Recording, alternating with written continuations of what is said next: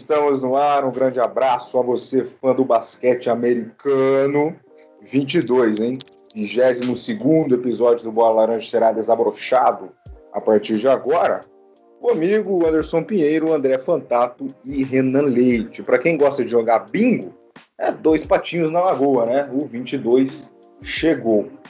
Bueno, redes sociais é mais importante do que nunca nesse episódio de hoje. Então, se você ainda não seguiu a gente lá, neste exato momento, pausa o podcast e vá. Lá no Instagram, arroba bolalaranja.oficial, arroba bolalaranja.oficial. E no Twitter, arroba blaranjaoficial. Por que, que é mais importante do que o essencial? Porque nesse programa de hoje, nesse episódio 22, faremos um Pergunta Aí, né? que são as perguntas de vocês, queridos seguidores, que fizeram para nós, né? e essas questões será resol serão resolvidas por André e Renan. É sempre bom lembrar né, que o episódio dessa semana seria com um convidado, né? tivemos percalços nesses caminhos, e ele foi transferido para semana que vem, ele será o episódio de número 23. Então foi meio corrido esse planejamento do 22, né? Mas até que recebemos boas perguntas, bastante perguntas, alguém, alguns dos nossos seguidores até mandaram mais de uma, né? A gente agradece. Então faremos um compilado de perguntas para serem respondidas graças aos nossos seguidores. Então, sem mais delongas, vamos apresentar os nossos lindos comentaristas. André Fantato, ótima noite ao senhor. Como está nessa calorosa Campinas? Bom dia, boa tarde, boa noite. Fala Anderson, fala galera do Bola Laranja, fala Renan, Cara, tá quente mesmo, hein? Tá, tá, tá complicado, né? Fim de semana chove, esfria, aí durante a semana trabalhando de home office aqui dentro de casa, um calor danado dentro de casa, mas enfim, né? Calor é sempre bom, sempre bom para tomar uma, né? Eu acredito que o Renan já deve estar tá fazendo isso ou vai fazer isso daqui a pouco. Eu ainda não sei, mas é sempre bom. Mas vamos lá para mais um episódio bem bacana, né? Infelizmente tivemos os percalços aí, a gente quer manter sempre a terça-feira, mas durante é, o off-season, né? Fora da temporada, acho que é totalmente normal é, a gente não conseguir isso também, até porque. Não por não ter tanto assunto, né? Que tem bastante coisa rolando, mas por também não, né, não, não tá acontecendo muitas coisas uma atrás da outra, igual é durante a, te a, temporada, que um episódio se torna obsoleto às vezes no dia seguinte, né? Então isso fora da temporada não acontece, então peço que os, os nossos seguidores, nossos ouvintes entendam aí que tá difícil, né? Muita gente na correria, muita gente trabalhando aí, é, e os percalços acontecem com o nosso convidado, com a gente também, não tem jeito. Mas beleza, grande abraço aí para todo mundo. Vamos para mais um, porque vamos responder a pergunta da galera aí, que é sempre muito bacana esse nosso bate-papo aí com quem nos dá audiência, nos segue, acho que é o, o mais gostoso pra gente.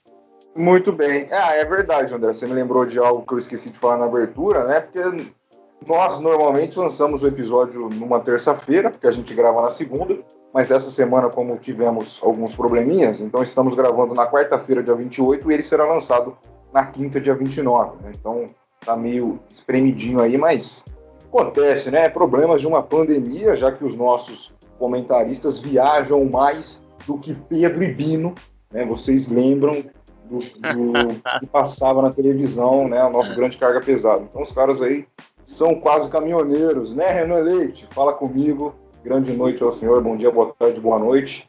E espero que o senhor não esteja embriagado, né? Que o 22 está aí.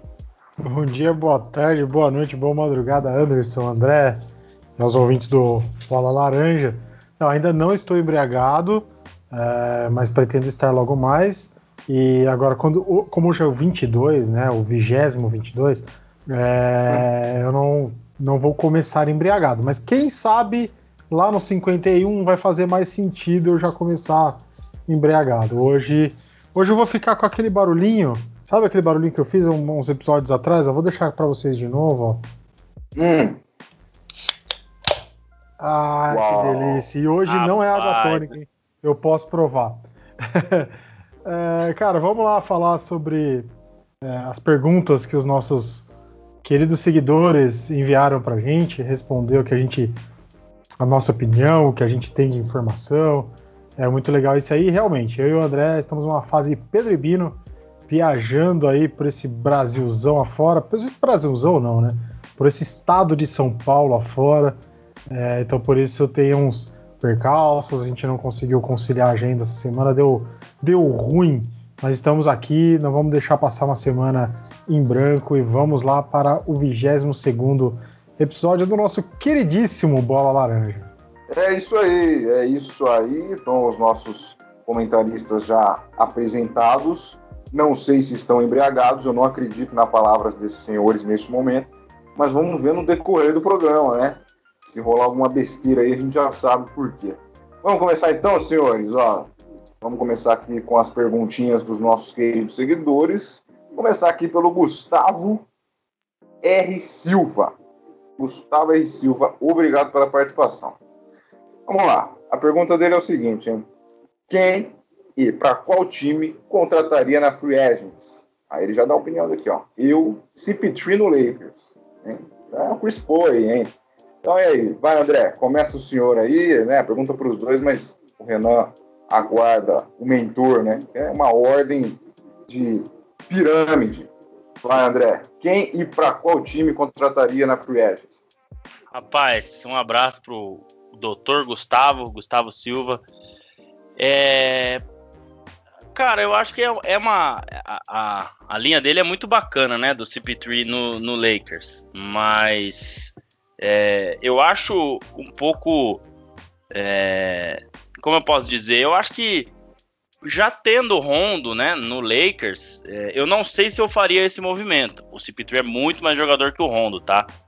Mas os dois tiveram ali uma, uma briga, né? E, e há um tempo atrás aí, Inclusive, estava assistindo esse jogo com o Renan, saiu soco para todo lado. CP3 com o Rajon Rondo, entrou o Brandon Ingram no meio ali e realmente é, foi uma briga e tanto. Então, talvez para vestiário, a gente ainda não sabe se o Rondo vai ficar, né? Mas para vestiário não seria uma boa. É, eu vi um, um, o pessoal falando, né, de talvez é, o Derrick Rose no Lakers. Seria através de uma troca, né? Talvez o Lakers ofereceria algo, embora parece que a, esposa do Derrick Rose colocou que, que não não não era verdade, né? Meio que zoou da postagem, mas eu acho que é um jogador que tem muito a entregar ainda. É, não é aquele Derrick Rose que já foi MVP, todo mundo sabe por causa das lesões e tudo mais, mas é um cara que faria muita diferença. Então, é, eu acho que seria é, não sei se melhor, porque o Chris Paul é mais jogador, sim mas talvez nesse sentido, né, para o Lakers que vai precisar é, um, de alguns reforços aí, né, vamos colocar assim, porque a gente não sabe quem deve renovar e quem não deve no time do Lakers, né? Parece que são mais de 10 free agents, né? Tem 10 jogadores aí free agents esse ano. Então, realmente, é, eu acho que seria aí uma, uma, uma contratação bacana, né? Trazer para o Lakers aí o Derrick Rose. É, eu também é, quando vi isso, achei bem bacana, porque eu acho que pode trazer, né, criação de jogadas, armação e tal, e dar um descanso pro LeBron, né? Então acho que seria aí talvez a minha escolha, cara. Eu acho que é, eu me empolguei com essa notícia aí, achei bacana. Embora a gente tenha muitos outros, né? A gente tem o Brandon Ingram, que é um restricted free agent, possa ir para ir para qualquer qualquer time, né? Desde que o time não cubra a oferta, né? Porque quando o, o free agent ele é restrito, né? Se ele receber alguma oferta, é, o time tem que. É, o time em que ele tá atualmente, que é o Pelicans, pode cobrir essa oferta, né? Então, cara, tem ele, tem o Fred Van Vliet, tem o Montrezl Harrell, tem o Gordon Hayward, tem bastante gente legal aí. Mas seguindo um pouco a linha do Gustavão aí, eu acho que o Derrick Rose, né? É, seria uma, uma contratação bacana para trazer para o Lakers, iria ajudar demais nesse time que precisa sim de peças para o ano que vem, embora tenha sido campeão, devido a essas renovações incertas aí que devem acontecer. Muito bem. E aí, Renan Leite, você que já está tomando sua iguaria aí, qual é a sua opinião sobre essa primeira pergunta do Gustavo, hein? Posso, posso responder com aquele famoso clubismo ou não? Tô proibido. Ah, mas nada muda, né? Já estou acostumado com isso. Pode ficar à vontade. Então vamos lá. É, bom, dei uma olhadinha aqui na lista de, de, de free agencies e tudo mais. E, ó, eu vou ter que puxar um pouco. Uh, quando o, o Giovanni esteve aqui, a gente comentou sobre isso, né? Minha pergunta particular para ele, o que faltou para o Jazz engrenar esse ano, e ele foi categórico em dizer que Mike Conley não encaixou do jeito que todo mundo imaginou que ia encaixar. É, eu acho que é uma posição que que o Jazz precisa trocar. O, o, o Mike Conley não encaixou a temporada inteira. Não vejo ele encaixando e ele é um, um free do, do Jazz, ele pode sair. Então, eu estou vendo aqui algumas opções, é, sem considerar se é player option, se é irrestrito ou não, eu vou, eu vou só opinar, tá?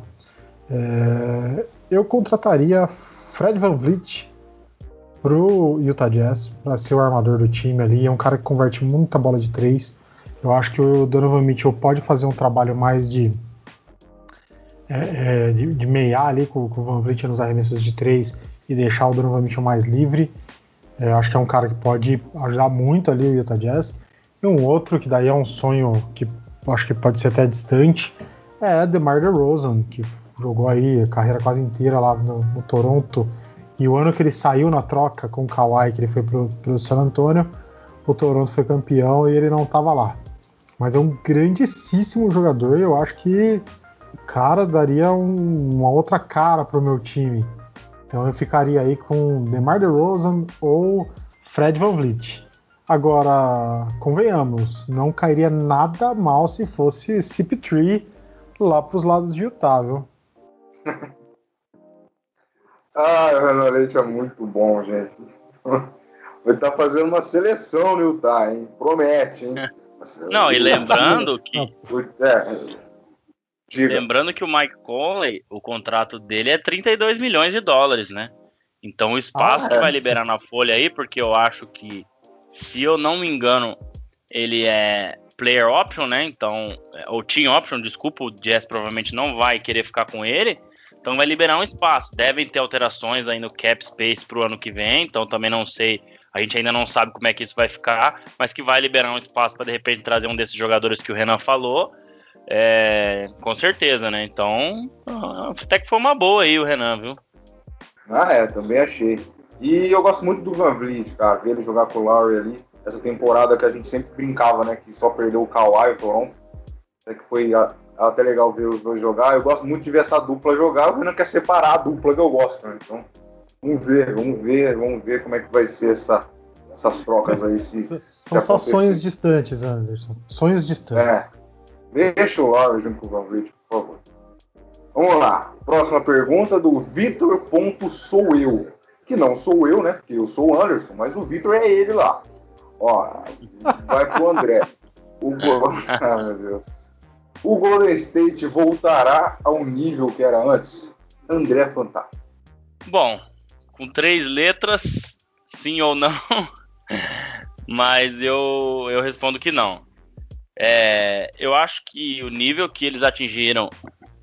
Eu, eu, eu falaria 2016 pela, pela temporada regular, né? O time das 73 vitórias e 9 derrotas, mas para mim, né, é, o título importa muito mais. Então, é, acho que aquele time ali, apesar de todos os números, né, consolidou no, no Hall da Fama, né, ou no mundo do basquete, assim. Né? Consolidou, que eu digo é, né, é, com título, né, com realmente com anel. Já o time de 2015 se consolidou, que era um time um pouco mais fraco, né? E o time de 2017 acho que foi não vou falar melhor que de 2016 por causa dos números, mas foi um time certeiro, né? Ele cresceu na hora que tinha que crescer, já tinha o Kevin Durant, então era um nível assim, principalmente nos playoffs, que eles perderam um jogo que foi para o Cleveland nas finais, né? Então terminaram aí com 16 vitórias e uma derrota. Então foi praticamente perfeito, né? É, aquela corrida. Tiveram lesões aí pelo caminho. O Kawhi Leonard se lesionou no San Antonio Spurs contra eles, o que facilitou um pouco é, a vida deles, né? Mas isso não quer, não, não tira o mérito, né? Não quer dizer que aquele time não foi demais, né? Então voltar para aquele nível eu acho muito difícil. Eu acho que com Curry, com Kevin Durant, é, desculpa, com Clay Thompson, com Draymond Green, a, a, base é muito forte, mas eles vão ter que trazer mais jogadores, né? Porque não só a saída do Kevin Durant, mas a gente não tem mais o Iguodala hoje, que é um cara que contribuía demais, né, para aquele Golden State, foi MVP de final. A gente não tem mais Shawn Livingston, que sempre entrava e contribuía, né? Então, eu acho difícil, assim. Eu acho que o estilo de jogo, bola de três, corri, correria, defesa, né? Vai continuar, mas voltar ao nível que era, eu acho muito difícil. Eu acho que ele pode entrar no ano que vem como um dos grandes times, dependendo do que trouxer aí na free agency, principalmente para reforçar o banco, né? Que tem muito jovem hoje lá, né? Esse ano foi meio que um ano de não de rebuild, né? Mas de descansar os titulares, né? Estavam já quebrados depois de cinco anos chegando na final. Então eu acho que o ano que vem realmente é, eles vêm forte aí, né, na próxima temporada. Vêm, podem sim brigar por título, dependendo do que acontecer, mas ao mesmo nível não voltam não. Acho que esse time é, ficou na história, tudo, né? O time de 17, o time de 18, o time de 2015, o de 16 que não foi campeão, mas que teve um, uma ótima temporada regular, né? A melhor de to toda, toda a história, mas não, não volta mais nesse nível de nesses anos de glória que eles tiveram, não. Renan Leite, o Golden State será páreo para o Utah Jazz na próxima temporada, meu caro? Ah, depende da contratação aí do, do armador do Utah Jazz. Se vier um desses três aí, acho que não será páreo, não. é. Brincadeiras à parte, Renan. É, brincadeiras à parte, né? Pegar no seu pé com o Utah. Vamos lá. Sim. O Golden State voltará ao nível que era antes? Então, Anderson, é... É, difícil responder sim ou não, né? Como o André falou, é difícil. Eu, se fosse para responder sim ou não, eu responderia sim. Mas tem uma vírgula. É, sim, porém, é, todavia, tem aí um monte de asterisco para pôr, né? Tudo bem, tem, ainda tem é, Clay Thompson, ainda tem Stephen Curry, a, o treinador ainda é o Steve Kerr. Eles podem fazer algumas movimentações aí na free agency. Eles têm um bom pique para draft esse ano, ou para trocar, ou para pegar alguém ali, eles ficaram muito lá atrás, né? Então, assim, há de se ver como vai começar a temporada. Eu acho que eles ainda vão ser uh, um time que vai brigar lá em cima. É, pelo menos um dos, um dos quatro primeiros na, na Conferência Oeste. Então, acho que sim, que eles voltam num, num, nível parecido, não exatamente no mesmo nível. A gente precisa ver como esse, essa equipe vai se, vai se comportar, como o André disse aí, não tem mais Igodala, não tem mais Kevin Durant, é uma coisa mais complicada de lidar ali. A gente precisa ver como é que essa equipe vai se comportar. Mas ainda tem, tem bons valores, ainda tem os dois, os Splash Brothers, né? Ainda tem Dermond Green, então, há de se ver como é que essa equipe vai jogar. É, são os Splash Brothers são dois caras é, que jogam em um altíssimo nível, duas super estrelas, dois caras fenomenais. Stephen Curry aí foi MVP é, incontestável numa temporada, recebeu todos os votos. Então, assim, é, é um cara que a gente não viu jogar esse ano por conta dessa lesão. Clay Thompson ficou fora por lesão também. Então, foi um ano super apagado do Golden State. Acabou a temporada ninguém lembrando deles, mas, cara, é uma equipe que veio aí de é, várias finais seguidas, ganhando três vezes, então a gente precisa ter aí essa, essa noção quando a gente fala deles, né?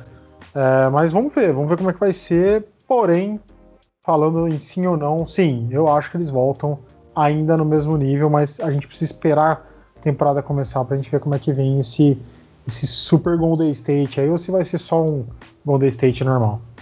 É, eu também acho que chega, hein? É uma equipe que chega. Curry, queridíssimo Clayton, né? É o grande Clay Thompson. Acho que vai, acho que vai rolar, acho que vai rolar sim. Bueno, mais uma do Vitor sou eu que não sou eu. Renan, o time atual do Lakers é suficiente para a próxima temporada ou precisa de ajustes? Ah, toda equipe precisa de ajustes. Interessante, hein? É, toda é. equipe precisa de ajustes. Falar que não precisa a gente vai, vai falar besteira. Pensando, como a gente falou agora, que tem um Golden State ano que vem, é, na, ano que vem não, né, na próxima temporada, que pode voltar em alto nível, pensando que tem aí um Clippers que pode se arrumar ou não, com o nosso queridíssimo Tailu, é, tem aí Denver Nuggets que deu trabalho esse ano, que pode estar tá ali movimentando a gente precisa ver como é que essa coisa vai se comportar. O time que o Lakers tem hoje foi capaz de ganhar essa temporada. A gente falou muitas vezes aqui, Frank Vogel fez um belíssimo trabalho nesse ano. A gente não, não tem defeito para colocar nesse time, mas é um time com uma média de idade entre os titulares ali já um pouco mais alta. Tem vários jogadores em free agency aí que, que vão término de contrato, que, que vai renovar ou não. Tem o caso aí do, do Anthony Davis. É, eu acho que ele fica, tá? Não vai ser um problema, mas vai, vai ser uma coisa que vai apertar o, o cap do, do Lakers. E aí eles vão precisar preencher esse elenco com jogadores que não. ou que aceitam ganhar menos, ou que não ganham tanto assim. Então a gente precisa ver como é que essa coisa vai, vai fazer. Se eu for pensar com o elenco que o Lakers tem hoje, eles têm um bom time. Se vai ser campeão no ano que vem, com tudo que a gente vê é, se movimentando, com todos os times que ficaram fora da disputa esse ano por conta de muitas lesões, de, de tudo mais, né? Cara, a gente teve um ano sem três dos principais jogadores que foram os principais jogadores dos, anos anteriores. Não teve Kevin Durant, não teve Clay Thompson, não teve Stephen Curry nesse ano. Né? Tudo aquilo que a gente já falou e vamos repetir, não tem asterisco na conquista do Lakers. Né? Eles foram competentes para ganhar, mas a gente tem sempre que pontuar que três do, dos melhores jogadores, praticamente das outras temporadas, estavam fora. É, sem contar com outras movimentações de mercado que já tiveram, que times que estão se acertando. Então a gente precisa. É, é, é, difícil opinar, né? A gente, tá, a, gente sempre aqui fala, quebra a cara depois, fala uma coisa acontece outra. Quando fala que acontece, bicho, a gente vem e festeja, fala que nunca errou, enfim. Mas eu acho que o Lakers tem sim um time competitivo. Se vai ser um time que vai entrar já favorito ao título, aí eu acho que não. Né? Mas tem sim um time competitivo para ficar ali no mesmo lugar para mim do Golden State entre os quatro primeiros. Por falar em clubismo, né, André? Agora é sua vez aí de falar se o atual campeão precisa de ajustes ou não, né? Ou se só o Lebrão e o, e o Davis, o Antônio Davis, dá para seguir. E aí? É, Anderson, é difícil mensurar, né, devido ao número de, de, de free agents, né, do, do Lakers. Então, eu acho que é, eles têm sim o favoritismo para a próxima temporada, né? Eu, eu, não acho que é um time que não tem, né? O favoritismo até por ter o LeBron, de, LeBron James e o Anthony Davis, né? E, e, aí tem os outros free agents em que alguns, né, é a opção do, do, do Lakers renovar ou não, outros a opção é do jogador, mas eu acredito que boa parte, né, dos que contribuíram bem, é, o próprio Bradley, né, que foi um jogador que contribuiu demais e não pôde jogar na bolha, né, optou por não jogar na verdade, é, o próprio Caruso, que ajudou bastante, Dwight Howard, que reapareceu, todos esses caras, né, que têm o um salário mais baixo, talvez sejam é, renovados aí. Óbvio que pode ser que algum deles queira aí um valor maior, né, até pelo, pelo, pelo campeonato que teve, mas é, eu, eu acredito que esses caras vão querer sim mais um ano, né? É, é, o time se fechou aí, né? Por conta do, da morte. Falar aqui também, né? E o Caio Kuzma pode ser uma moeda de troca, né? Embora ele não tenha ainda tão bem, mas eu vejo que ele tem sim um valor de mercado. Por ser um jovem, né? É, ainda mais novo, né? Tá indo aí pro seu quarto ano de NBA.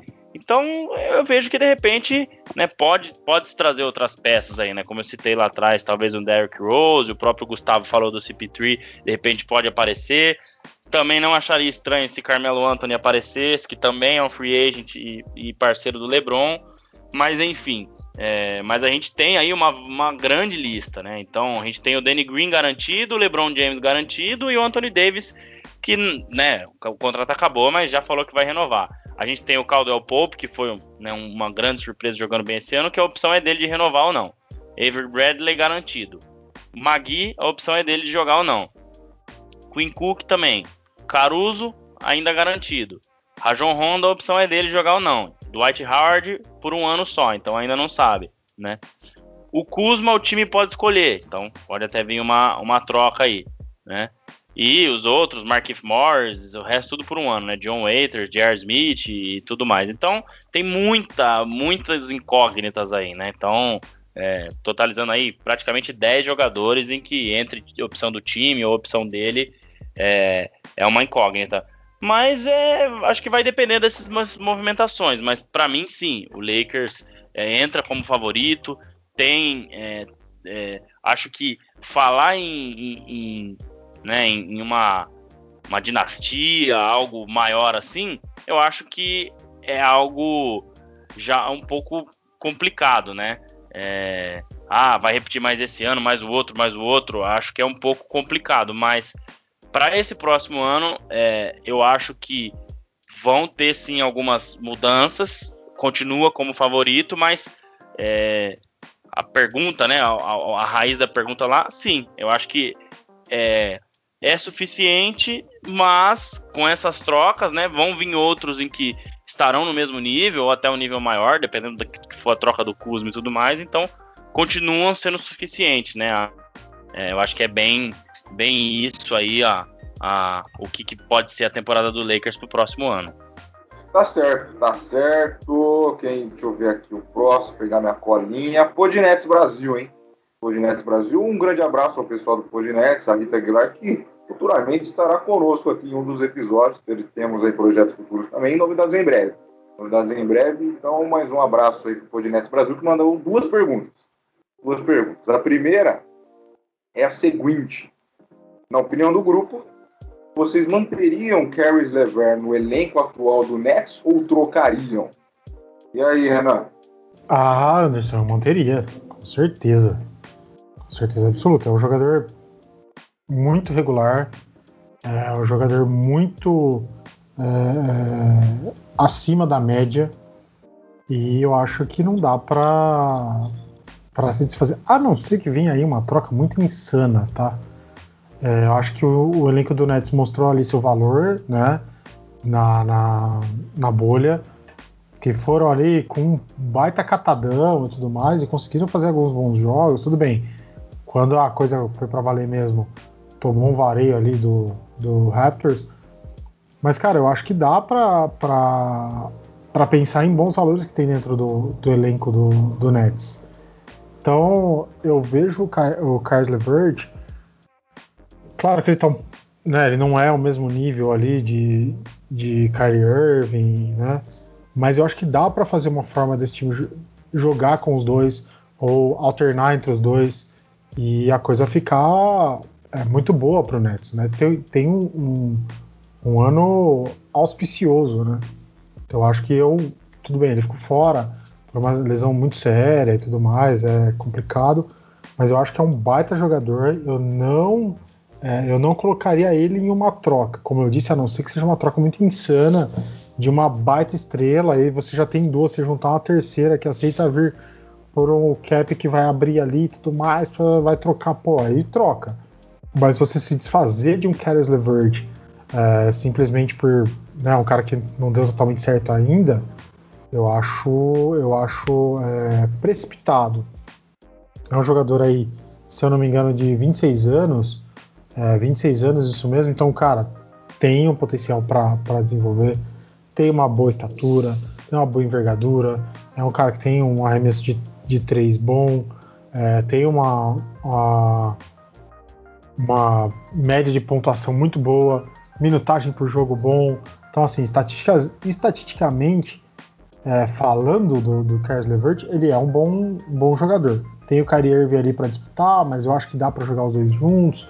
Então, é, é, é fino isso aí, né? É, é, pode ser que tenha uma troca boa, mas eu, Renan, não trocaria, manteria, tentaria colocar ele no time é, jogar é, inicialmente com ele, ou no máximo fazer uma troca, até porque a gente vê aí que Kyrie Irving não é dos mais saudáveis, né? Infelizmente é um baita craque, mas vive tem muitas lesões e tudo mais, então acho que pode precisar mais do que eles imaginam do Caris LeVert.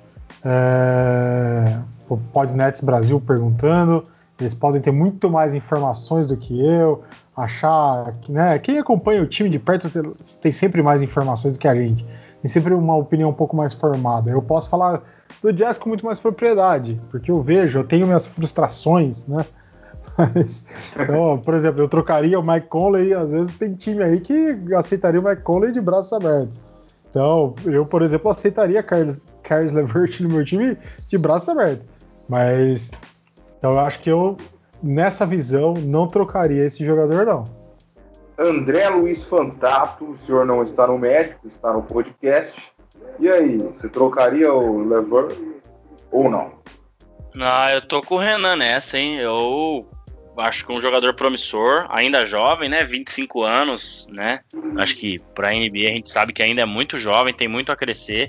Vem aumentando seus números, né? Começou aí na primeira temporada jogando 57 jogos com 8 pontos de média, na segunda com 12, na terceira com 13.7 e nessa temporada 19 e 20 com 18.7 pontos de média, né? E jogando aí menos de 30 minutos, né? 29.6 de média. Então, cara, é um, é um jovem promissor. Eu acho que é um cara que, que vai muito bem no ataque. Coloco aí uma, um asterisco para melhoria de defesa, porque eu acho que esse time do Nets vai precisar, né? Todos os times precisam, mas esse time vai precisar. Então ele ainda tem espaço para crescer nisso e é jovem e vai estar tá com jogadores experientes agora e jogadores é, muito muito bons, né, para passar isso para ele. Mas eu não, eu acho que deveria manter sim, como o Renan falou, a não ser que for uma troca insana, que eu acho que não deve acontecer. Falaram aí de um terceiro elemento do Nets, mas enfim, eu acho que ele pode ajudar muito essa dupla aí, né? E é um, é um jovem promissor. É, tem aí um aproveitamento de três pontos, né? Que hoje conta muito na NBA de 36% na última temporada, né? É um aproveitamento bom, não é um aproveitamento ruim, né? É, então, é, eu acho que pode melhorar, sim, claro, mas, mas ele, ele é um jogador aí que pode somar bastante para esse time do Nets, que, que deve ter algumas caras novas aí, né, nessa free agency, já pensando no time de 2021 com Kevin Durant, Kyrie Irving e tudo mais. Então, a minha opinião é não trocaria não. Acho que o Caris LeVert é um jovem que pode contribuir demais e pode ser ali sim uma terceira opção para o Nets, né? É, porque é um cara que, que é muito promissor aí na NBA. Ah, eu tava mutado, né? Na época de pandemia eu nunca lembro se eu tô não mutado, eu tava falando sozinho, mas já voltou ao normal. Vamos lá então para a segunda pergunta do Podnets. Essa aqui, ó, essa aqui o Renan vai gostar, é por isso que eu vou deixar ele por último. É, André, o que podemos esperar deste novo elenco do Nets com Kevin Durant e Kyrie Irving? Integrante aí que falou que o Irving era seria seria MVP, né? Mas e aí, André, o que esperar dessa dupla no Brooklyn Nets? ai, ai, você não. Não, né? Cara, mas assim, eu, eu gosto muito do Kyrie Irving, eu acho que ele tem um potencial tremendo, mas é um cara que infelizmente é de vidro, né? Então a gente sabe das lesões dele. É, eu acompanhei muito de perto nos anos de LeBron, Cleveland, e o que ele faz, né? A habilidade dele é algo sensacional. Então é um cara que talvez dos ball handlers aí, dos caras que vão para cesta e não usam a força, usam a habilidade para fazer a bandeja, né, que tem um bom arremesso, que arremessa bem de três também, é um jogador assim incrível, incrível. O que falta mesmo é se preparar mais, talvez para evitar a lesão. A gente sabe que isso é difícil, né? Não quer dizer só a preparação física. lesão tem uma série de coisas. Ele é um cara que muda muito de direção e isso pode ter problema de joelho e tudo mais. Mas é um cara incrível assim mas não vejo ele como MVP de temporada regular, nem não. Eu acho que ele tem que se poupar, ele tem que jogar os jogos que realmente importam, igual foi no Cleveland na temporada em que foi campeão, né? Até na temporada seguinte também fez uma ótima temporada, então eu acho que eu acho isso. E ele precisa também ser melhor no vestiário, ele precisa ter um relacionamento melhor, ele precisa entender melhor o jogo, né? Ele precisa é, ser um cara mais de grupo, ser mais um líder do que um cara que arrumou saiu com problemas, digamos assim, de Cleveland, né? Apesar de ter amizade normal com o LeBron hoje, se conversarem e tal, mas teve problemas em Boston e aí declarou publicamente. E quem garante que não vai ter problema no Nets? Até porque assim, ele saiu de Cleveland falando que ele queria ser o franchise player de alguma equipe, de alguma franquia. E agora ele vai pro Nets que tem o Kevin Durant, que muito provavelmente o Durant vai ser o franchise player. Então são movimentos assim que eu questiono um pouco. Então, pô, e aí, será que agora ele mudou de opinião de vez? Né? E a gente tem também um Kevin Durant que não é um cara fácil, né? A gente sabe que teve problemas lá no Golden State, né? Óbvio que ele vem com outro status no Nets, porque o Golden State já tinha um time, já era campeão, já tinha quem mandava ali, e isso acabou desgastando ali com o Draymond Green, e talvez por isso ele não ficou mais. É, mas sim, é um cara também que para mim, depois do LeBron James, talvez empatado ou até um pouco à frente do Kawhi Leonard, dependendo do que a gente for avaliar, é aí o segundo melhor jogador. Então, cara, é, é, realmente duas estrelas aí muito grandes que vai depender muito, né, de como eu falei desse desse extra quadra e tudo mais. E eu acho que precisa sim de reforço. A gente olhando para o elenco do Nets, a gente tem um Jared, Jared Allen muito bom, né, um pivô que pode ser usado muito, né, provavelmente até o titular no lugar do DeAndre Jordan, que, que também é uma, um bom jogador, mas que, que eu acho que já já é um pouco um pivô um pouco mais ultrapassado, talvez para utilizar em alguns momentos do jogo, né? Assim como o Lakers faz com Dwight Howard e tudo mais. Joey Harris cresceu muito, né? Arremessa muito bem, acho que é um jogador que pode contribuir, contribuir bastante. Spencer Dinwiddie que fez uma ótima temporada também, né? E o que a gente acabou de falar.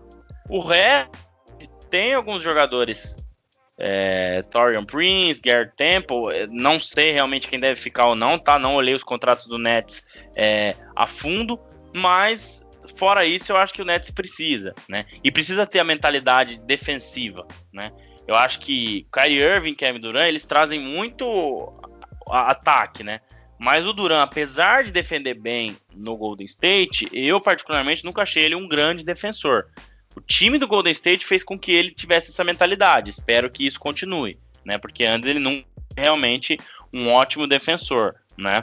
É... e o Steve Nash como técnico que eu coloco sempre um asterisco. Eu gosto muito do Steve Nash, foi um cracaço de bola, mas assim essa experiência é, de passar um jogador, né, um, um jogador recém-aposentado, aí acho que o Steve Nash aposentou faz uns 5 anos, mais ou menos, 6 anos, não, não vou saber agora de cabeça, mas às vezes me parece meio que um movimento de que ah, eu sou meio parça do Duran, igual aconteceu com o LeBron e Tyron Lu, sabe? Aquela coisa é, que talvez o cara esteja ali mais para ser parceiro e, e, do que mais para ter um pulso firme, né? Do que mais para realmente comandar, né? Apesar dele ser muito respeitado, mas às vezes eu enxergo assim, né? Nem se compara o tamanho que ele teve para NBA com o tamanho do Tyron Lu, tá? Não é isso que eu quero dizer. Mas às vezes eu tenho um pouco de medo disso. E não sei, cara, eu tentei pensar aqui em grandes craques que tiveram grandes atuações sendo técnico também. Eu não consegui lembrar de muito, não. Pelo menos esses últimos mais recentes sendo campeões, que foram campeões aí, os técnicos não foram grandes craques, né? Steve Kerr foi um ótimo jogador, um bom jogador, mas não foi um, uma estrela, MVP e tudo mais, né? Então, isso não é realmente uma matemática exata, né? Não tô falando isso, mas talvez não sei, é, ainda fica um ponto de interrogação. Se ele fizer tudo que fazia na quadra, na beira da quadra, pô, não tenha dúvida que esse Nets vai ser campeão, né? Mas a gente sabe que não é bem assim, então só fico um pouco preocupado com essa questão de comando dele, ainda mais com Kevin Durant e Kyrie Irving esses problemas que podem vir. Mas o torcedor do Nets com certeza pode ficar muito otimista. Eu acho que tem grandes chances aí e, e deve é, chegar muito longe esse time. É candidato a título? Sim, mas depende de todas as variáveis que eu falei. Mas o torcedor do Nets pode vir aí com, com felicidade para a próxima temporada, porque coisas boas virão com certeza. Renan Leite. O que esperar do Brooklyn Nets nessa temporada com os dois craques aí, Kevin Durant e Kyrie Irving? Anderson, eu já esperava muito essa temporada, né? Vocês ficam me zoando aí porque eu coloquei o Nets como o candidato a título esse ano, né? Candidato não, cravei que eles seriam os campeões. Infelizmente o, o, o Kyrie Irving teve lesões, não jogou o que a gente esperou, o Duran não conseguiu voltar, enfim, não deu muito certo. Então eu já esperava esse ano já um grande ano pro, pro Brooklyn Nets. Eu acho que o ano que vem, né, a próxima temporada no caso, tem sim um, um, um, bom ano pela frente aí do, do Brooklyn Nets.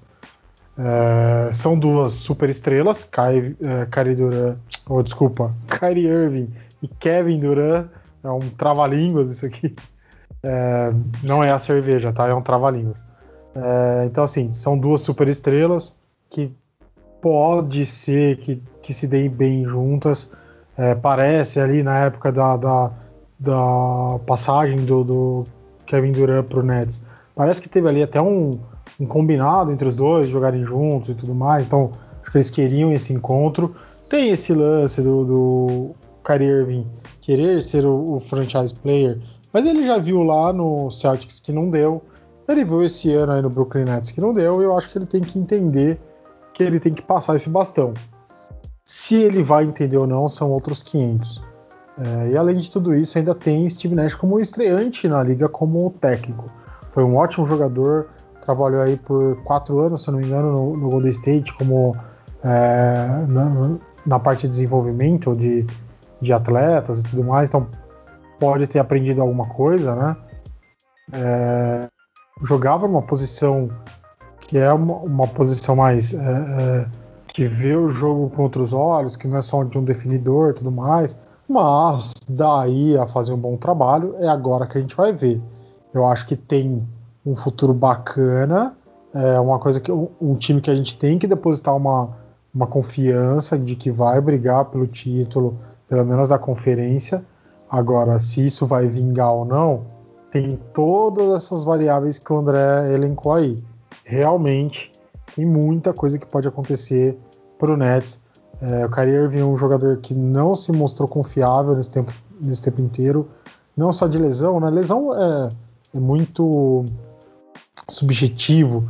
Às vezes tem um cara que se lesiona muito, mas não é uma culpa do, do, do jogador, né? Tem algum problema crônico de saúde, tem alguma coisa que não dá certo, tem um estilo de jogo que exige mais. Então tem um ponto a equilibrar aí do, do Kyrie Irving para ele conseguir ter uma temporada mais constante.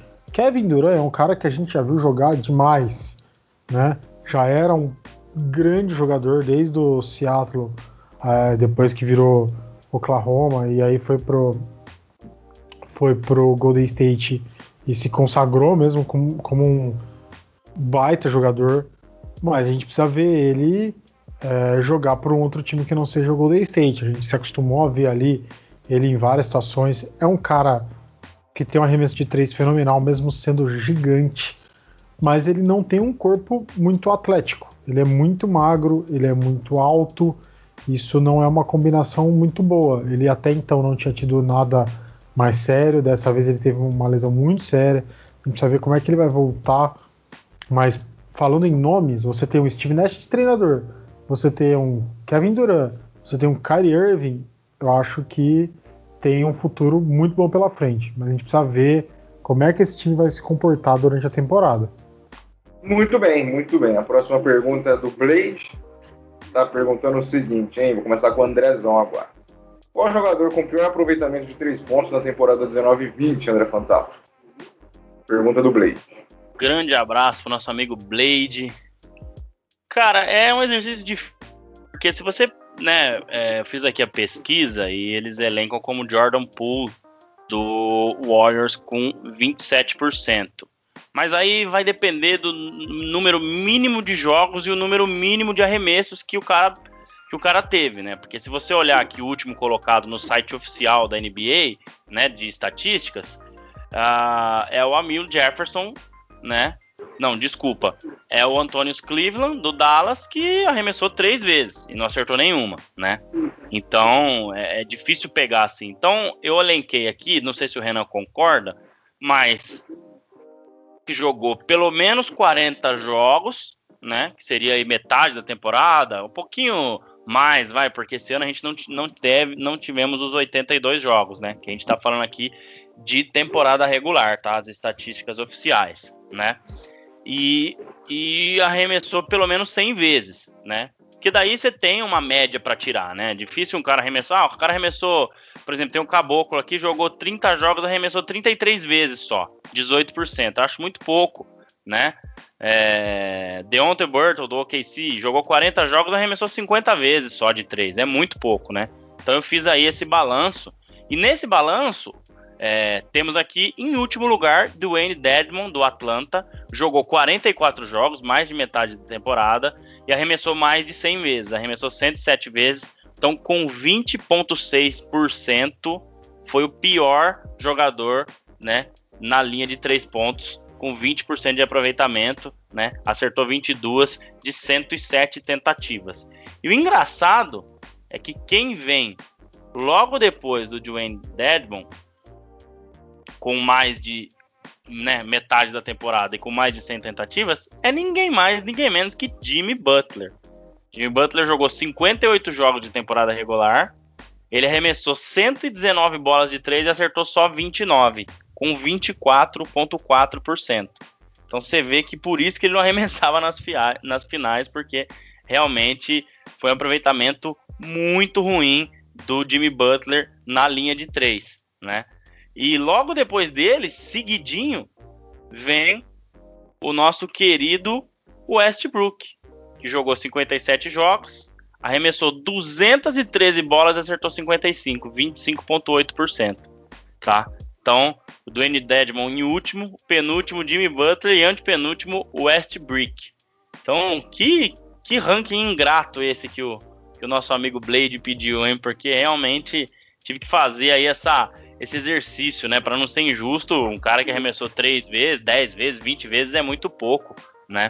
Então, acho que essa, esse foi aí um, um critério que eu utilizei, né? Para pelo menos aí o cara, pelo menos ter uma ideia, né? De, de, quem ficou em último aí, usando um critério de pelo menos aí alguns alguns jogos jogados e né, mais de 40 jogos e mais de 100 bolas arremessadas aí durante a temporada regular do ano 19 e 20. E aí, Renan, não tem muito o que discutir, né? Com com números não se conversam. Mas e aí, você tem alguma opinião diferente? Mas, ou vai concordar com, com o André? Ah, vamos lá. Contra fatos não há argumentos, né? Fato é, é fato, opinião é opinião.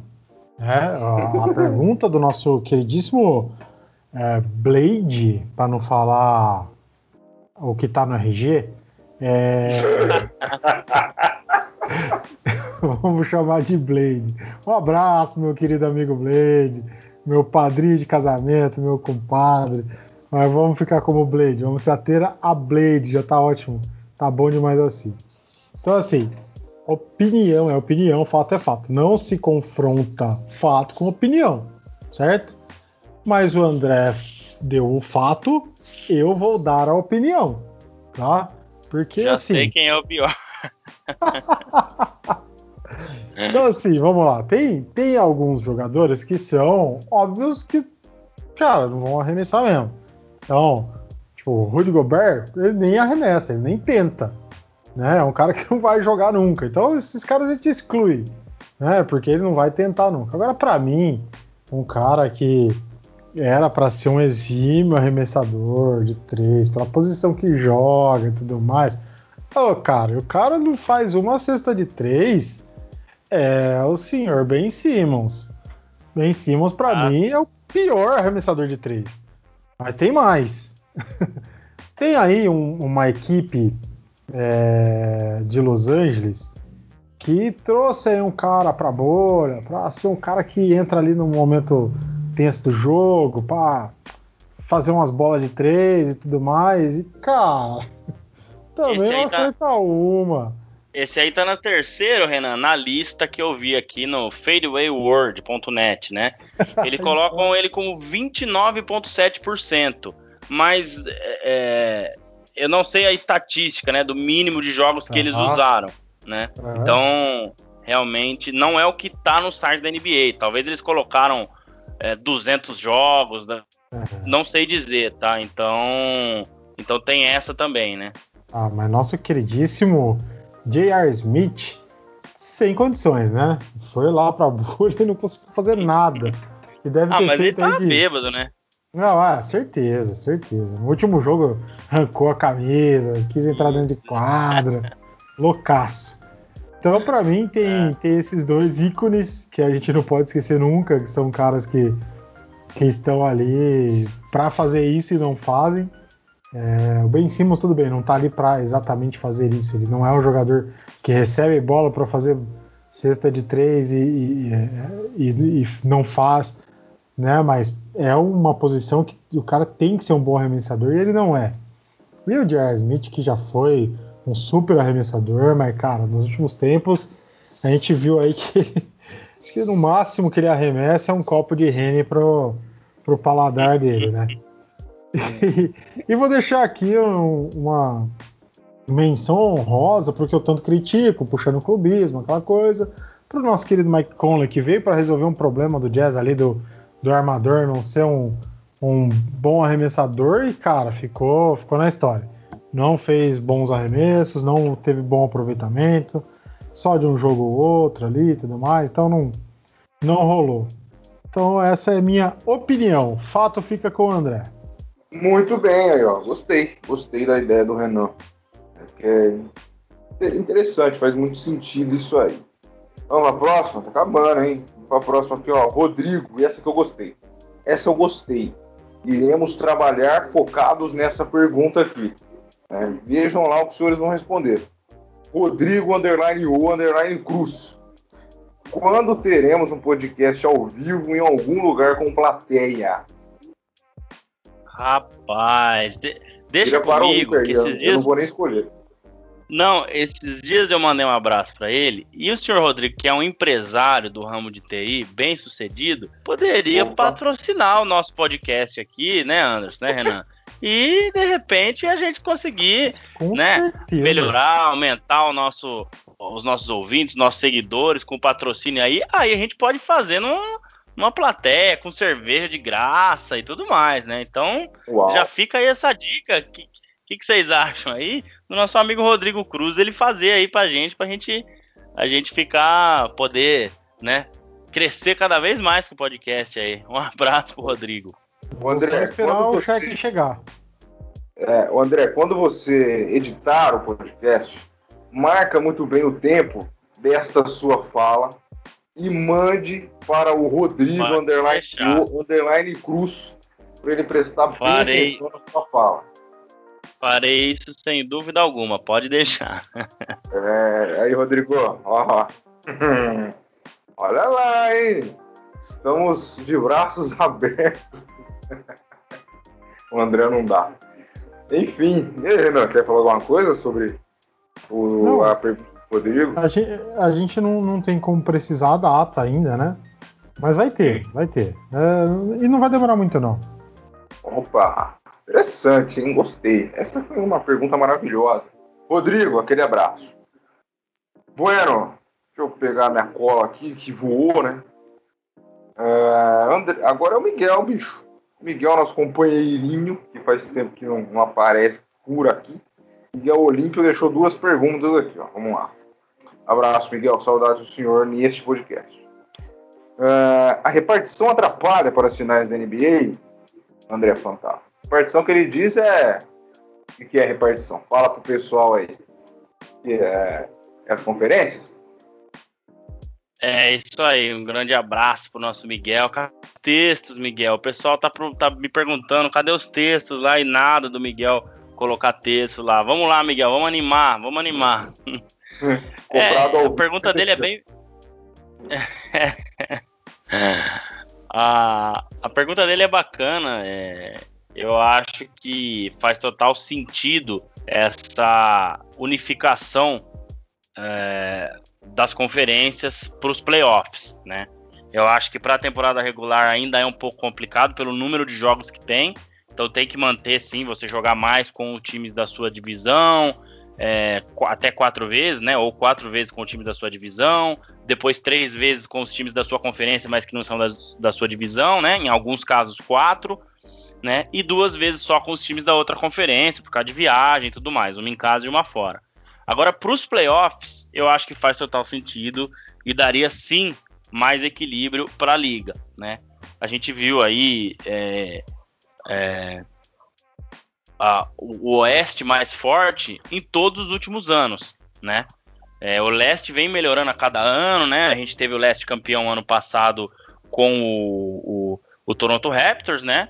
Mas é, o Oeste, né, de Golden State, Oeste esse ano de Lakers, Oeste muitos anos de San Antonio Spurs aí em anos recentes, é, Oeste do Houston Rockets, o próprio KC, né, antes da saída do, do, do Westbrook, Paul George também era um time forte. Então, a gente via o Oeste mais forte, né? O Leste foi dominado muitos anos por LeBron, né? é, eu não digo que era muito fraco, eu acho que sim era mais fraco, mas muito fraco não era. Acho que não dá para tirar o mérito do LeBron, porque só chegou realmente porque era o LeBron, né? É, nessas, nessas finais seguidas aí que ele teve de 2011 a 2018, né? Foram aí sete finais seguidas, oito finais seguidas, desculpa, nesse período. Então, eu acho que que realmente essa unificação deixaria a NBA né, mais forte, é o primeiro contra o 16 Antigamente a gente sabe que isso era difícil por questão de viagem, né? Hoje é tudo mais fácil, né? Os jogadores têm os aviões próprios e tudo mais, e dá para esticar um pouco mais esse calendário, talvez, diminuir um pouco a temporada regular e aumentar esse, esses playoffs, né? Para que realmente a gente possa ter dois times fortes numa final. Então, já tiveram anos aí que ficou nítido que a final era o Golden State contra o Houston, né? O Golden State contra o, é, contra o Spurs, porque na final pegar o Cleveland é, já sem Kyrie Irving, é, um Cleveland um pouco mais fraco, né? No, nos anos em que o Kyrie Irving também se lesionou, o Kevin Love também se lesionou, então a gente via que não teve nem graça, né? O Cleveland ganhou um ano, mas nos outros dois, né, até três, podemos falar o outro que foi 4 a 2 né, não teve nem graça. Então, talvez é, a final teria sido mais emocionante, né, teria tido um equilíbrio maior. Então, é, eu acho que sim, eu acho que isso aí daria muito mais equilíbrio, a liga, a liga ficaria bem mais legal, principalmente em termos de final, assim como o Miguel perguntou. Renan Leite, responde o Miguelzinho, rei dos textos aí. Então, vamos lá. É, um abraço pro Miguelzinho, nosso querido Miguelito, que deve estar aí nesse momento acompanhando o time de futebol dele, coitado. Mas vamos lá. é, é, cara, eu acredito que sim, atrapalha a, a, divisão nos playoffs, como o André mencionou, nos playoffs atrapalha. Eu acho que na temporada regular tem que ter a divisão para um, um, jeito de, de você conseguir é, equilibrar as partidas, né? Contra quem você joga, quantas vezes e por quê. Mas eu acho que no momento da, uh, dos playoffs você poderia fazer esse, esses primeiros 16 times e dar uma boa mesclada, e aí vai o primeiro contra o 16, enfim. Acho que daria uma mistura melhor. É... Claro que, assim, por equivalência e por justiça, com muitas aspas, esse modo de hoje é um pouco mais justo. Mas, por exemplo, a gente vê, vê anos aí de que a gente queria ver uma final de, de NBA, por exemplo, esse ano, entre Lakers e Clippers. A gente não queria ver só uma final de conferência. E a gente nunca vai ver isso nesse, nesse molde, né? Então eu acho que do outro jeito, se fosse nos playoffs coisa misturadinha, a gente conseguiria ter esses embates mais ferrenhos. Realmente o Oeste tem uma vantagem muito grande com os times que tem, mas eu acho que vai um pouco também das equipes do leste tentarem se equiparar mais. A coisa tá dando uma, uma chegada melhor. A gente viu o Miami esse ano já bem contra o, Lakers, mas realmente não tinha como ganhar. A gente viu ano passado o Raptors ganhando, mas aí contou com dupla lesão de Golden State, com noites não muito boas de Stephen Curry. Então foi uma coisa mais atípica ali, apesar de ter o fator Kawhi, né? Foi uma coisa bem atípica. É, então Fora que os outros anos que, que o, o Leste ganhou, tinha o fator LeBron, que muda tudo, né? Primeiro naquele trio fabuloso com pelo hit com Chris Bosh, com Danny Wade, Danny Wade, né? E depois naquele ano maravilhoso da, da virada em cima do Golden State, com ele, com LeBron, com Kyrie Irving, com Kevin Love, enfim, Tristan Thompson, J.R. Smith e né, um, um time memorável. Mas eu acho que, que esse equilíbrio seria melhor realmente dentro de, uns, de playoffs com 16 equipes já misturadas. Né? Daí eu acho que é, forçaria mais a, as equipes do, do leste a, a, tentar se equiparar, porque senão elas vão ficar para trás, elas vão ser sempre os últimos colocados, a coisa seria mais, é, mais mais feia para eles, né? Eu acho que realmente o modelo com 16 clubes diretos no, no, no playoff daria mais certo. Porém, a gente sabe que a NBA é uma coisa, é um negócio, né? Tem muita gente para pensar nisso e eu acho que eles veem essa solução é, de, de conferências como uma coisa mais justa, que sempre vai ter um de cada lado ali e por mais que tenha um lado fraco da liga, o outro lado vai sempre chegar. A gente já viu dinastias também que a coisa era ao contrário, né? Então, acho que, que hoje, já há 10 anos pelo menos, a coisa está bem, bem desigual, mas acho que aos poucos está igualando um pouquinho ali. Mas eu realmente eu, eu tenho preferência por uma, uns playoffs com 16 equipes em classificação geral. Muito bem, para fechar com chave de ouro, mais uma do Miguel, hein? Ó. Saideira, a gente agradece desde já a todos que mandaram mensagens, todos que mandaram perguntas. Claro que sobraram algumas, né? Mas é, nos próximos aí, futuramente, faremos mais programas com este formato de pergunta aí que é bem legal, é uma interação bacana da nossa equipe com você, seguidor. A última do Miguel é o seguinte: se o Lakers é capaz de colocar uma dinastia com o Golden State, ou como fez o Golden State, né? Renan, e aí? Acho que a sua resposta lá atrás, né, de, da pergunta sobre o próprio Golden e sobre o próprio Lakers, já meio que responde essa daí, né, na sua opinião. É, eu acho que, que ela se complementa, mas vamos lá. Eu acho que não, eu não vejo, tá, essa dinastia acontecendo hoje. Por, por ver equipes com, com estrelas mais próximas, né? Como tem aí Kawhi Paul George, como tem aí Stephen Curry e Clay Thompson, como tem Kevin Durant e Kyrie Irving, como tem o hit do, do, do Jimmy Butler com outros vários talentos. Então eu vejo assim, a dinastia do Golden State foi construída em cima de um de um tempo em que muitas estrelas estavam jogando, entre muitas aspas aí, jogando sozinhas, né? É, tinha um Kawhi ali no San Antonio, que é uma baita equipe treinada pelo Popovich e tudo mais, mas que não estava conseguindo ir adiante, né? Nessa época do Golden State. Tinha ali um Houston Rockets que, cara, chegava nas finais conferência, mas sempre tomava pau do, do Golden State porque não tinha um time super consistente a gente não via uma equipe que conseguia bater esse time do Golden State, né? A gente não via alguém que conseguia chegar de frente na própria conferência que era o lado mais forte, né, na Conferência Oeste. Mas, é, claro que tinha todo a, toda a competência do time do Golden State. Teve todo aquele lance de juntar Kevin Durant tudo mais para fazer a coisa ficar um pouco mais forte. Mas eu não, eh, eu não vejo então hoje as equipes do modo que estão montadas como estão hoje. Eu não vejo o Lakers com essa é, com perspectiva de fazer essa dinastia. Né? Eu acho que vai ser uma coisa mais brigada. O Lakers, claro, que tem chance de ser campeão de novo, mas eu não consigo enxergar é, o Lakers realmente ganhando mais dois anos seguidos, por exemplo. Eu acho que esse ano ainda, essa próxima temporada, eles são é, é, é, quase favoritos. Vai ser difícil, mas eu acho que eles estão ali perto. Eles têm uma equipe já pronta, que tem poucos ajustes para fazer. Então eles podem ser campeões esse ano, mas eu não vejo mesmo é, esse time, essa equipe ganhando mais duas ou três vezes.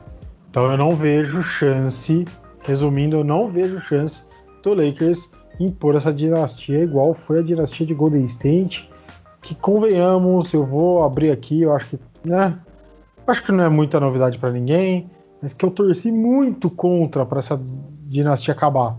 Queria muito que essa dinastia acabasse. No dia que o Raptors foi campeão, eu longe de torcer pro Raptors, sou jazzista. E quando o Raptors ganhou, cara, eu soltei um grito uma hora da manhã no meu quarto com a minha esposa dormindo, ela brigou comigo e eu fui dormir feliz e contente. É, Fê. Achei que você ia falar. Do dormiu. Renan. Eu, eu achei que você ia falar que você dormiu magoado, triste, brigado, mas você dormiu contente. Tá bom, né? Então tá, acontece. Ô André, e aí? O Leicão tem chance de desnatir. Nossa senhora. Dinastia. Nossa, mas não tá saindo a palavra, rapaz. Fala você, André. O Lakers... Viraram uma dinastia. Isso, ó. Você vê, trava a língua, hein? Dinastia, ah, saiu. É, eu acho que não também. Eu acho que tem aí grande chance de ganhar mais um né? Eu acho que o Lakers entra assim como um dos favoritos na próxima temporada, independente do que aconteça, como a gente já falou na última, na última pergunta aí, né, referente ao elenco. Mas ganhar três, né, e chegar em cinco finais igual foi o Golden State, eu acho muito difícil. É, o Lakers ele é, teve outras dinastias, né? Na época do Shaq com o Kobe, é, na época também do Magic Johnson, Karim Abdul-Jabbar, então é, é, um time que teve mais que uma dinastia, né? É o maior campeão da NBA hoje empatado com o Celtics. Mas eu acho difícil esse time de agora, até pela idade do LeBron, né? Que a gente sabe que às vezes não influencia muito, mas já vai fazer 36, o ano que vem 37. Então eu acho difícil é, o Lakers ficar aí por cinco anos em alto nível, chegando na final, sendo campeão em pelo menos metade aí, né? Vamos colocar aí três, né? Enfim.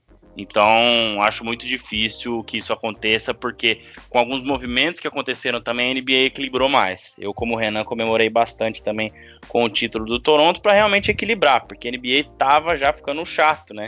Então, é, eu acho que Golden State era muito legal de ver jogar, mérito total para eles, mas a gente tem essa tendência, né? De torcer para o mais fraco, né? De torcer para os times diferentes vencerem, justamente porque vai, vai cansando, né? Então aí a gente vê como é difícil a dinastia do Jordan em vencer é, duas vezes, né? Três títulos seguidos. Acho que isso nunca mais vai acontecer, né?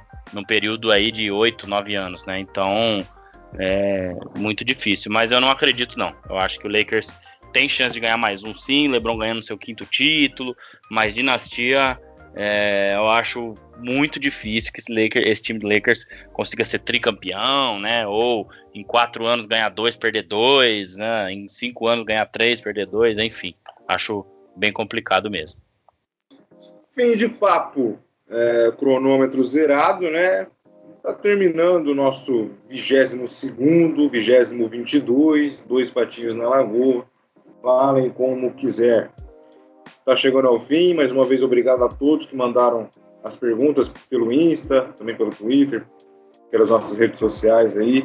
É muito importante você seguir, é muito importante você participar, que vai ajudando a gente aqui de uma maneira que vocês nem imaginam, nem imaginam mesmo. Obrigado a todos mais uma vez. Renan Leite, despede do pessoal, um grande abraço ao senhor, Bom dia, boa tarde, boa noite, boa madrugada e até o 23, hein? Com o nosso convidado. Vamos ver se sai dessa vez. Acho que agora vai. Ô, Anderson, boa noite. Muito obrigado por mais esse podcast. E se você, ouvinte do Bola Laranja, está nos ouvindo até agora, muito obrigado pelo apoio, por ouvir nosso, nosso podcast até o final, por estar sempre aqui ouvindo esses três loucos falarem de, de futebol por aqui. É, foi bacana, né? Falar sobre opiniões variadas aqui, tirar um sarrinho daqui de lá. Gosto muito. Fazem minhas noites muito felizes. É, e vamos lá. Semana que vem tem aí Marcelo do Papai Lebrão. Não falharemos, conseguiremos lançar o, o episódio no, no, dia correto e, e vamos lá. Obrigado, bom dia, boa tarde, boa noite, boa madrugada para todos e até o 2023, né, Anderson? é, vocês não vão esquecer nunca. Mentor, mentor, mentor, mentor. Obrigado mais uma vez. Terminou o 22 e até o 23, hein? Grande abraço. Valeu, Anderson. Valeu, Renan. Muito bacana o episódio de hoje. A gente sempre tenta fazer com um tempo um pouco mais curto, né? 40, 50 minutos, mas é difícil. Quando são assuntos variados, perguntas variadas, é, a gente já está passando aí de uma hora e dez praticamente de programa mas muito bacana, né? Fazia por duas, três horas, porque foi muito legal mesmo. E cara, sem intenção alguma, devido aos problemas de agenda, como a gente já falou aqui, o episódio que nós vamos receber o papai Lebrão para falar da carreira do LeBron James vai ser o episódio número 23. Cara, que que coincidência gostosa essa, não? É, agora que eu me dei conta aqui, eu falei, Verdade. cara, e sem combinar, né? Porque tava certo, a gente ia gravar. Para quem não sabe, a gente grava as, geralmente na segunda-feira. Não deu certo devido à minha agenda, a agenda do pessoal aí também não deu certo na terça. Enfim, a gente deixou para a próxima semana. Mas foi bom porque ficou o episódio 23 pro Camisa 23. Sensacional. Então, na semana que vem, Marcelo Rodrigues do Papai Lebrão tá aí. Obrigado aos nossos ouvintes, obrigado a todo mundo aí. Vocês dão uma força tremenda, assim como o Anderson falou. E espero que continuem com a gente, curtindo as redes sociais e também nos escutando aqui. Grande abraço a todos, até semana que vem. Muito bem, tá aí, é verdade, não tinha me tocado. Faremos o 23, falando do maior número 23 da história do planeta. É isso. Opa, obrigado. Essa briga, essa briga vai longe. Que tem, que tem um, calma. que tem um, você tá causando. Tem outro, hein? Tem outro. É, não esquece. Ah, digamos polêmico. que é a opinião do nosso narrador, tá? É, opinião do Anderson, mas beleza, vai lá. É, é polêmico. É bom criar polêmica no fim, que aí o pessoal para de ouvir e vai repensar, né? Tem que esperar um pouco aí para a próxima discussão. É isso então. Grande abraço a todos, obrigado por quem chegou até aqui. Semana que vem tem mais. Na terça-feira sairá o episódio 23 com Marcelo Rodrigues do Papai Lebrão. Grande abraço a todos, valeu mais uma vez, até a próxima.